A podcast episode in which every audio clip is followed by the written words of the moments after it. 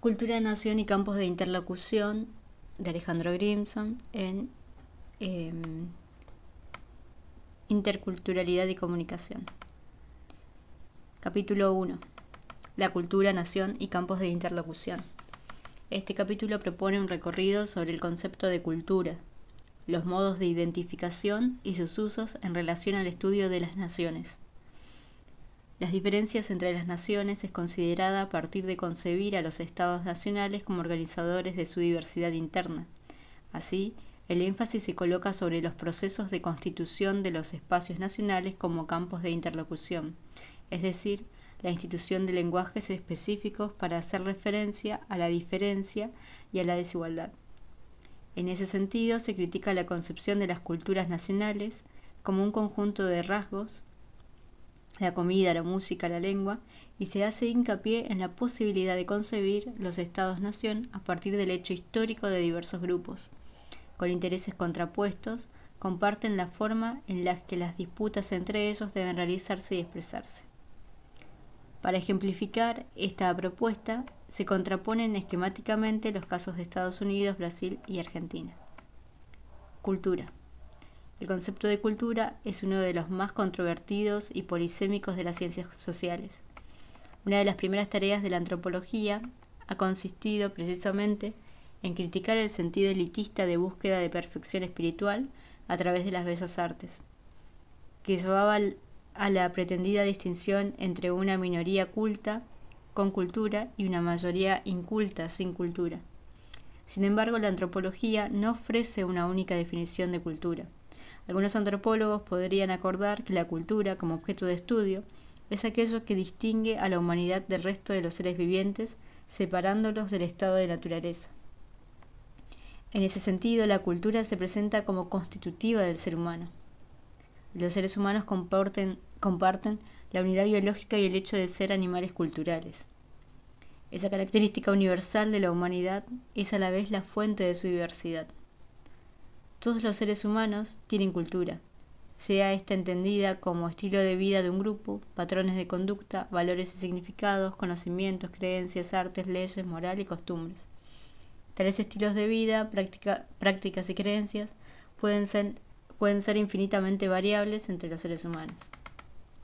Durante una larga etapa de la teoría antropológica, se tendió a aceptar que cada comunidad, grupo o sociedad era portadora de una cultura específica. Así las cosas, los estudios se dirigían a describir y comprender una cultura particular o áreas culturales. Esa descripción se concentraba fundamentalmente en los valores o costumbres compartidos por los miembros de una sociedad. De ese modo, el énfasis fue colocado en la homogeneidad y la uniformidad de cada uno de los grupos.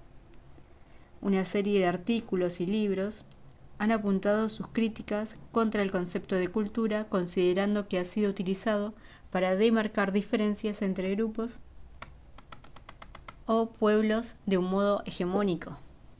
Es decir, según una serie de autores, la cultura sería un tropo ideológico del colonialismo, clasificado y encerrado, encerrando pueblos periféricos en espacios de sujeción y legitimando las desigualdades características del funcionamiento del capitalismo occidental. La cultura, escribió Lila Abu Lugot, es una herramienta esencial para la fabricación de alteridades. 1991 los críticos del concepto de cultura apuntan contra considerarla objetiva, reificada, esencial, primordial, homogénea, sistemática. Otros autores que rechazan concepciones reificadas de la cultura sostienen que hay una vasta historia de crítica a la cultura que derivó a otras conceptualizaciones antes que la renuncia a utilizar el concepto. Véase Bruman, 1999, Salins, 1997, ha criticado esa reducción funcional de la cultura como instrumento de diferenciación. La tradicional tarea antropológica de explicar la diversidad cultural o indagar la naturaleza de las diferencias y semejanzas es sustituida por la demarcación de la diferencia en sí misma. El contraste como medio de conocimiento se cambia por conocimiento como modo de contraste, reduciendo la comparación cultural a distinción discriminatoria. Salins afirma que en sí misma la diferencia cultural no tiene ningún valor. Ese valor depende de la situación histórica mundial. En las últimas dos décadas, pueblos del planeta han contrapuesto conscientemente su cultura a las fuerzas del imperialismo occidental que los viene afectando hace tanto tiempo. De ese modo la cultura aparece como antítesis de un proyecto colonialista, ya que los pueblos la utilizan como herramienta para retomar el control de su propio destino. A diferencia de un término como civilización, utilizado para establecer supuestos grados o para referir a la ausencia de civilización, el término antropológico de cultura fue creado para establecer variedades, no jerarquías, y en ese sentido, desde la perspectiva de Salins, su origen sería anticolonialista.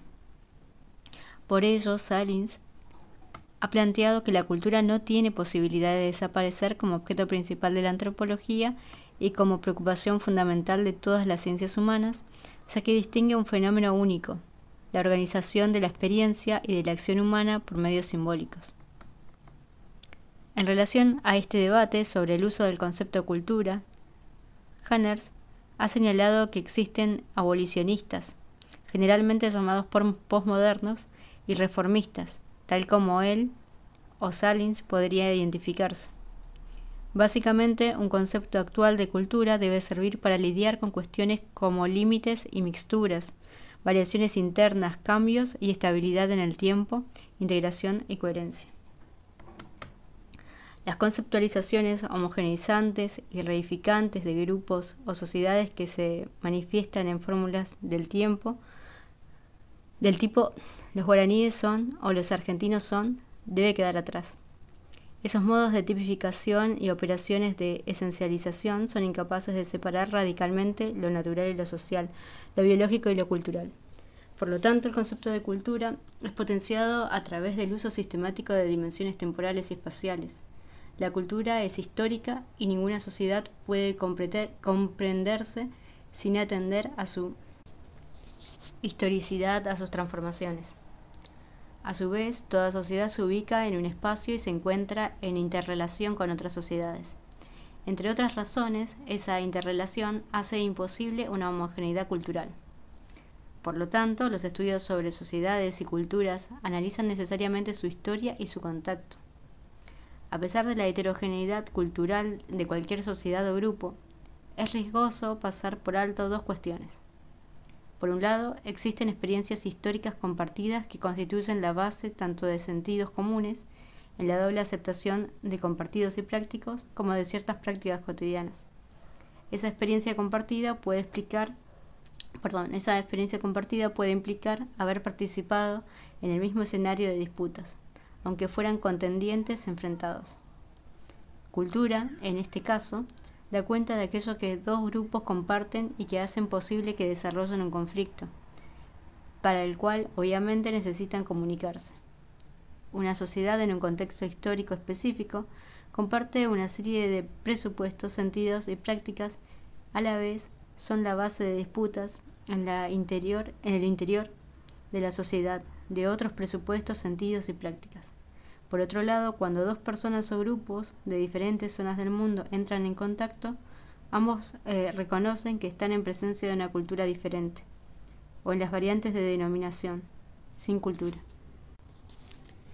Alguien que habla otro idioma, que se comporta de modo extraño, que no entiende nuestras palabras o nuestras acciones tal como esperamos. Ese capítulo se refiere especialmente a la primera situación, mientras el próximo enfatiza la segunda. Por lo tanto, creemos que el concepto de cultura es útil, entre otros aspectos, para entender cómo se organizan las diferencias y los conflictos en una sociedad, así como para analizar las relaciones entre personas y grupos que hablan idiomas diferentes.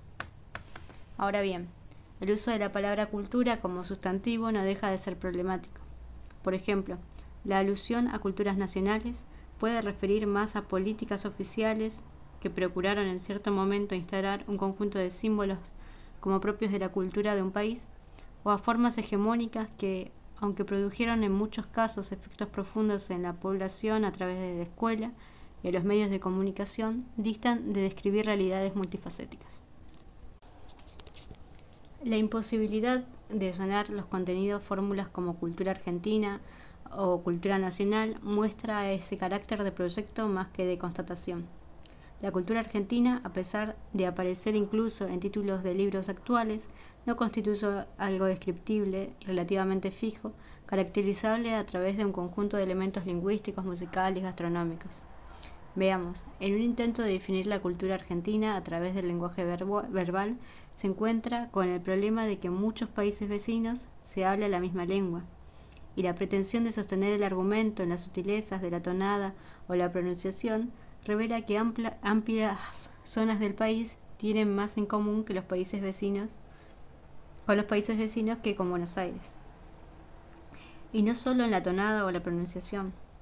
¿Cuál es la música nacional? Hay una música que se intentó identificar con la Argentina, el tango. Pero el tango no da cuenta de la enorme diversidad de músicas con las que elegirían identificarse diferentes poblaciones del denominado interior.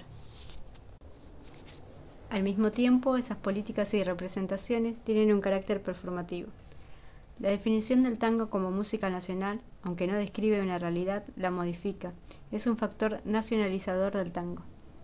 El alcance de esos efectos son diversos en distintas sociedades y en diversos sectores de ella.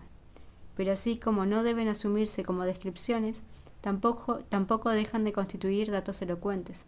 De hecho, en una sociedad no es posible cualquier representación, si el chamamé o el rock no son postulados como músicas nacionales y el tango sí, esto da cuenta de procesos históricos y estructurales que se refieren al lugar de Buenos Aires en la política oficial de representación de la nación. Los argentinos comen, leen y hacen cosas muy distintas. Sin embargo, es poderosa la creencia social de que el conglomerado de seres humanos pertenecientes a un Estado nacional poseen una cultura homogénea que sería la causa de la existencia de ese Estado.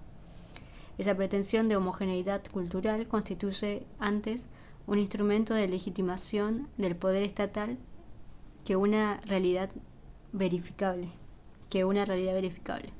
Los seres humanos que sumamos pueblo argentino no remiten a una identidad cultural, de ese modo, la pretensión de definir una identidad argentina uniforme e inmutable debe comprenderse como un acto político.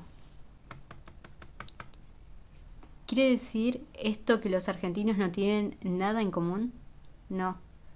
La cuestión es que los elementos compartidos no deben buscarse entre supuestos rasgos culturales objetivos, sino en las experiencias históricas y en las creencias y prácticas que esa experiencia ha generado.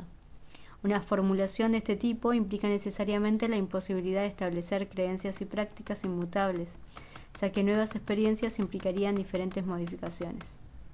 Por otra parte, implica también que no hay uniformidad, ya que cada experiencia es vivida y procesada de modos diversos por distintas clases, vida, perdón, por distintas clases, regiones, grupos etarios, étnicos, hombres y mujeres. El interrogante acerca de las potencialidades de la cultura como objeto y como concepto nos lleva a considerar otras nociones, no menos problemáticas, y a discutir sus relaciones con términos como etnia y nación. Categorías de identificación. Si hay un concepto que es permanentemente confundido con el de cultura, es el de identidad. En diferentes áreas de estudio de relaciones intergrupales, societales, sociedades nacionales, pueblos originarios, migraciones, entre otros, ha habido una vasta bibliografía que tendía a identificar grupo humano con cultura homogénea y con identidad. Por lo tanto, el contacto entre grupos era considerado a partir del concepto como aculturación, asimilación o integración. Es decir, se suponía que grupos en contacto podían tender a conformar una sociedad única que tendría, por consiguiente, una cultura uniforme y una identidad derivada de esa cultura. En esos estudios existieron dos presupuestos equivocados. Uno, una teleología de esa transformación afirmaba que las sociedades nacionales terminarían por homogeneizarse, los pueblos aborígenes por occidentalizarse y los migrantes por integrarse. 2. Que las culturas eran compartimientos estancos que se modificaban también homogéneamente en la situación de contacto. El estudio de las afiliaciones identitarias y de sus significaciones remite a la problemática de las condiciones histórico-culturales en las que se definen las categorías de alteridad. Las referencias de identificación como nación, región, provincia y otros pueden comprenderse como modalidades categoriales y taxonómicas de grupos humanos con un origen social. La incógnita es que es qué ocurre con esas nociones cuando cambian fundamentalmente las condiciones socioculturales en las que se originaron. Ningún grupo y ninguna persona tienen una identidad. Ninguno de ellos tiene alguna esencia. Las personas y los grupos se identifican de ciertas maneras o de otras en contextos históricos específicos y en el marco de relaciones sociales localizadas. Por eso, el primer elemento de toda identificación es su carácter relacional.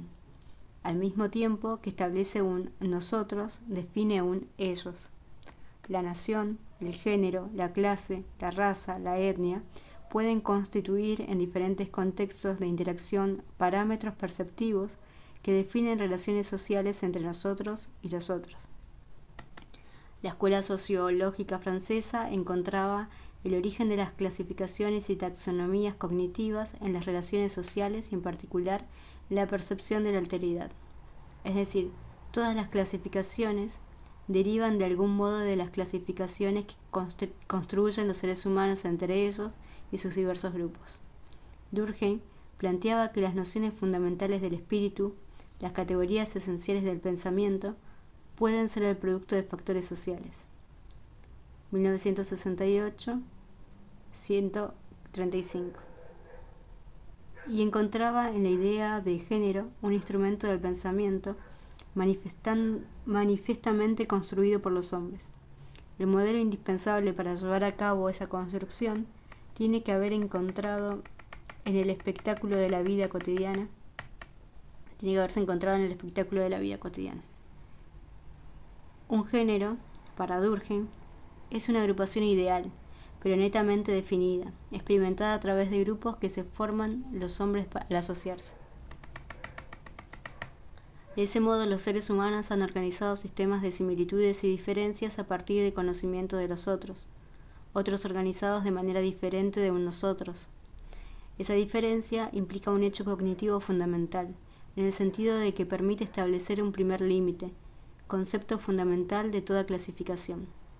Esas taxonomías tienen por objeto establecer relaciones de subordinación y coordinación cuyas partes quedan dispuestas según un orden jerárquico, lo cual muestra nuevamente el origen de las clasificaciones, ya que sólo en la sociedad existen los superiores, los inferiores, los iguales. La sociedad solo es posible si los individuos y las cosas que la componen se encuentran repartidos entre diferentes grupos, es decir, clasificados, y si esos mismos grupos se encuentran clasificados unos con relación a otros. La sociedad supone, pues, una organización consciente de sí, lo que no es otra cosa que una clasificación. Durkheim 1968-411. Será Marcel Mauss quien desarrolla el concepto inconsciente colectivo, abriendo un nuevo horizonte de reflexión. En efecto, es quien señala la, orientación de la Escuela Francesa de Sociología hacia la investigación de la historia social de las categorías del espíritu humano, a través de la descripción de determinadas formas en determinadas civilizaciones, intentando con este sistema comparativo hallar su naturaleza móvil y la razón de que sea así. Moss, 1991, 309. Su naturaleza móvil es en efecto la naturaleza histórica de los modos en que los hombres piensan y en particular en cómo piensan así, cómo se piensan a sí mismos y a los otros. Entonces, el segundo elemento de toda clasificación y por lo tanto de toda identificación es su carácter histórico, ese nos otros. Es al mismo tiempo el resultado de sedimentaciones en un proceso histórico como una contingencia sujeta a transformaciones. Así hay, así hay diversas categorías históricas de pueblitud que resultan de momentos diferentes y de composiciones alternativas del sistema mundial y que se reproducen en las prácticas de la vida cotidiana. En otras palabras, más que haber etnias distribuidas por el mundo, existen grupos de personas que, en determinadas circunstancias, se constituyen como etnias, así como en otras circunstancias pueden hacerlos como nación o como razas. Véase Wallerstein-Guber. Un punto de inflexión de los estudios sobre relaciones intergrupales societales es la publicación a fines de la década de los 60 de los grupos étnicos y sus fronteras de Frederick Barth, abriendo una perspectiva que transformó los enfoques sobre las relaciones interétnicas. Barth introduce el giro conceptual clave para comprender la dimensión relacional y organizacional de las identificaciones. Entre otras cosas proponía considerar el hecho de compartir una cultura común más como una implicación o un resultado que como una característica primaria y definitiva de la organización del grupo étnico. Así distinguía entre, por un lado, la organización étnica de un grupo y la identificación étnica de los individuos, y por otra parte, la llamada, la llamada cultura objetiva, perceptible, investigable, a través de la cual los grupos étnicos eran definidos conceptualmente hasta ese momento. Para Barth, un grupo étnico es, antes que nada, una forma de organización social en la cual los participantes por sí mismos hacen uso de ciertos rasgos culturales de su pasado, un pasado que puede ser o no puede o no ser históricamente verificable. Esos rasgos culturales, que son postulados como emblemas externos o incluso como valores fundamentales, pueden ser tomados de la propia tradición de los otros pueblos o simplemente pueden ser creados. Las fronteras de los grupos étnicos que analizaba Barth no eran fronteras espaciales, sino que eran distinciones colectivas de grupos sociales y la distribución de rasgos culturales. Entre estos elementos clave, Barth señalaba que las fronteras eran circunstanciales y no primordiales, que la comunicación y el contacto entre los grupos no implicaba una tendencia a la homogeneización y que la etnicidad puede ser mejor comprendida si se analiza como una cuestión de organización social. Las fronteras entre grupos no son naturales ni esenciales. La convivencia cotidiana de diferentes grupos no se traduce necesariamente en fusión o asimilación, sino que la propia dinámica de interrelación perdón, de interacción cotidiana plantea en muchos casos un crecimiento de los roces y los conflictos. Las identificaciones diferenciales que surgen y se negocian en esos procesos no son producto de una realidad anterior de culturas homogéneas, sino que se vinculan a intereses de grupos y a sus necesidades de organización social. Además, los rasgos culturalmente compartidos son los son perdón, perdón que no, no veo nada Además, los rasgos culturalmente compartidos con los otros miembros del grupo que los diferencian de los que de los no miembros podrán ser acentuados en diferentes circunstancias históricas en relación a contextos e intereses específicos. Una conceptualización de este tipo desafía los análisis culturalistas de la globalización como proceso de homogenización Justamente la argumentación de Barth hace 30 años se enfrentaba con la opinión simplista que considera al aislamiento geográfico y al aislamiento social como los factores críticos de la conservación de la diversidad cultural. Por el contrario, es en la interacción y de modo relacional como la diversidad se procesa y se construye. Así Barth postulaba una autonomía entre fronteras y comunicación que se aplicaba a los estudios contemporáneos de esos procesos. Los límites persisten a pesar del tránsito de personas a través de ellos. En otras palabras, distintas etnias, perdón, en otras palabras, distinciones étnicas categoriales no dependen de la ausencia de movilidad, contacto e información. Antes bien, implican procesos sociales de exclusión e incorporación por los cuales son conservadas categorías discretas a pesar de los cambios de participación y de afiliación en el curso de las historias individuales. Las distinciones étnicas no dependen de una ausencia de interacción y aceptaciones sociales. Por el contrario, generalmente son el fundamento mismo sobre el cual están construidos los sistemas sociales que las contienen. Las enseñanzas de Barth y de otros autores Cardoso de Oliveira, 1976, Gramsci, 1986, Hall, 1996, sobreviven a la retórica posmoderna, ahora de modé de las identidades múltiples y fragmentadas que pretendió construir un panorama estetizado de la conflictividad social. Actualmente existe un amplio consenso acerca de la imposibilidad de una definición objetiva y estática de la identidad de cualquier grupo humano.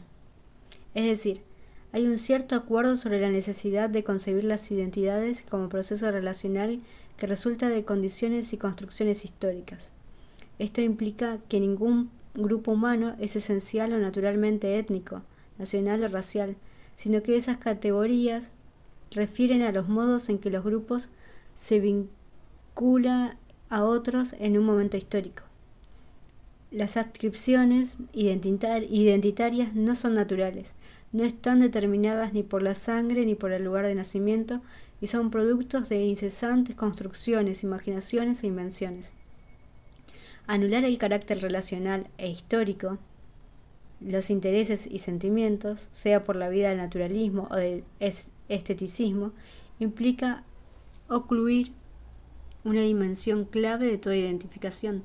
La producción de la diferencia es constitutiva de toda relación de desigualdad. Por lo tanto, no hay identidad fuera de las relaciones de poder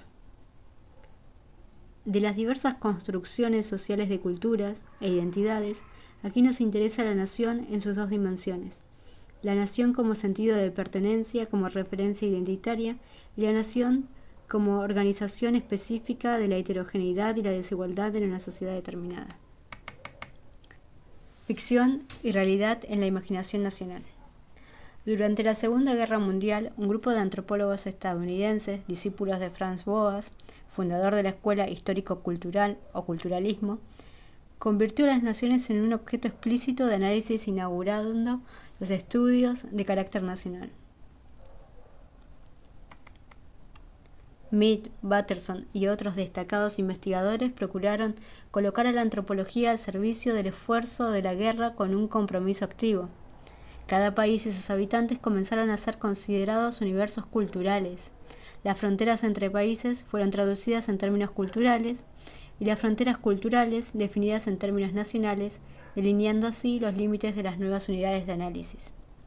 Goldman y Newberg, 1998. 108.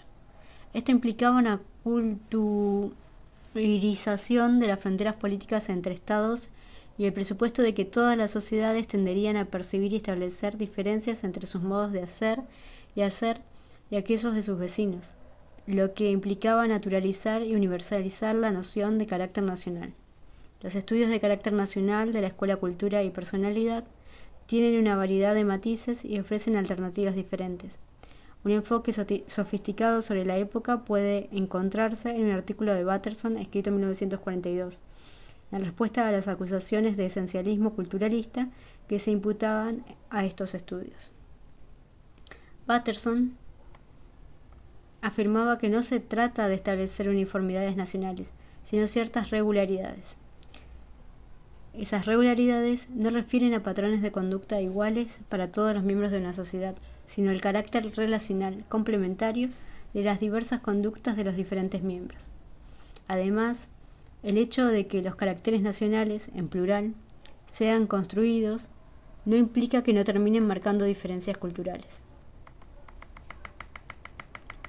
Goldman y Newberg planteaban las disyuntivas actuales del debate sobre la existencia del carácter nacional y sostienen que si el carácter nacional es el resultado de un proceso de producción y objetivación involucrando al mismo tiempo relaciones sociales, estrategias políticas y discursos teóricos, eso no significa, bien por el contrario, que no sea nada. Así concluyen que aquellos estudios fueron un ejemplo de cómo se pueden estudiar temas centrales de nuestra sociedad en la medida en que se eviten dos riesgos. Convertirse reflexivamente en un foco más de la producción de representaciones colectivas o, bajo el pretexto de permanecer libre de toda contaminación ideológica, perder el contacto con las propias representaciones que circulan en esa sociedad. El riesgo de que el cientista social se convirtiera en un productor de identificaciones nacionales comienza por asumir a la nación como una unidad nacional, perdón, como una unidad natural del estudio y presuponer que las relaciones entre sociedades nacionales son simples relaciones entre culturas nacionales. Un enfoque de este tipo entiende a las naciones como unas entidades objetivas que evolucionan a partir de un principio inherente. en contraposición, se ha desarrollado desde los años 80 una perspectiva relacional vinculada al constructivismo histórico. Hobsbawm rechaza considerar a la nación como una entidad primaria e invariable y plantea que hay un carácter de artefacto, invención e ingeniería social que interviene en la construcción de naciones. En el mismo sentido, Anderson afirma que la nacionalidad o la calidad de la de nación, al igual que el colonialismo, son artefactos culturales de una clase particular y plantea que todas las comunidades mayores que las aldeas primordiales de contacto directo son imaginadas.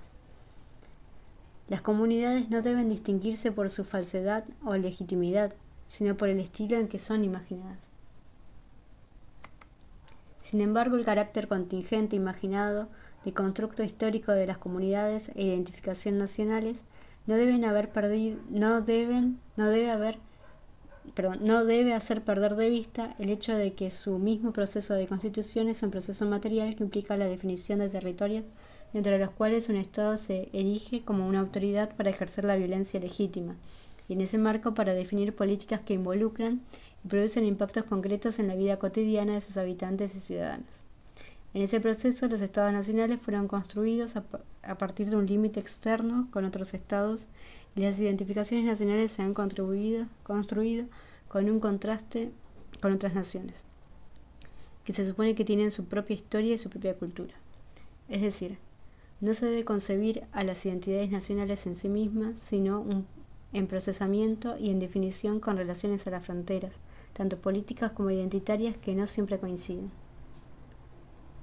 El desarrollo de las perspectivas constructivistas para el estudio de las naciones ha sido, ha sido contemporáneo de nuevos brotes nacionalistas, de la constitución de nuevas etnicidades y de ineludibles conflictos, eh, conflictos étnicos y étnicos nacionales. Por eso García Canclini constata que los eh, relatos de la multiculturalidad se encuentran hoy escindidos entre la teorización académica y los movimientos sociopolíticos porque las ciencias sociales y las humanidades conciben las identidades como históricamente constituidas, imaginadas y reinventadas.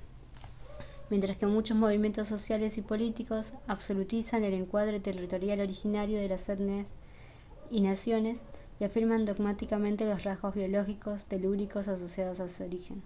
En ese sentido, parece necesario preguntarse acerca del sentido práctico de esa utilización de las identificaciones por parte de los grupos en el marco de la sociedad y la cultura contemporánea. Por eso, es imprescindible investigar las dinámicas específicas de las identificaciones nacionales, locales y globales, los modos en que se plantean las fronteras entre nosotros y los otros, los sentidos de pertenencia, de historia, de comunidad y de sus fronteras. Así, puede entenderse por nación una categoría de clasificación de grupos humanos que implica un sentimiento de pertenencia a una comunidad horizontal. En su forma institucionalizada, como otros sistemas de clasificación, el parámetro nacional establece territorios de autoridad y legitimidad a través de categorías que fija y hace que esas categorías parezcan a la vez naturalmente y socialmente reales. La nación es en consecuencia un aspecto del orden político y simbólico ideológico y también del mundo de la interacción social y del sentimiento. Verdery, 1996-226. La nación se caracteriza por referirse a cierta clase de Estado territorial moderno, el Estado-nación. Hobsbawm, 1992-18. Su carácter de artefacto cultural puede sintetizarse en que las naciones no construyen estados y nacionalismos, sino que ocurre al revés. La nacionalidad es un parámetro clave de percepción y acción originado en la instrumentación de políticas identitarias de los estados articuladas por diversos mediadores. Hace referencia simultáneamente la relación entre los estados y sus sujetos y entre los estados y otros estados.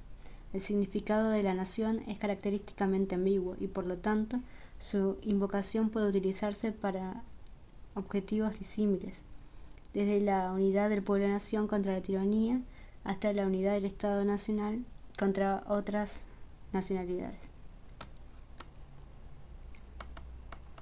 El nacionalismo se sustenta en la nacionalidad para predicar una supuesta identidad cultural y moral de nosotros contra los otros, en un principio que afirma que la unidad política y nacional debería ser congruente, y que los deberes de los ciudadanos para con el Estado u otra organización política que represente a la nación se encuentre por encima de toda una obligación pública.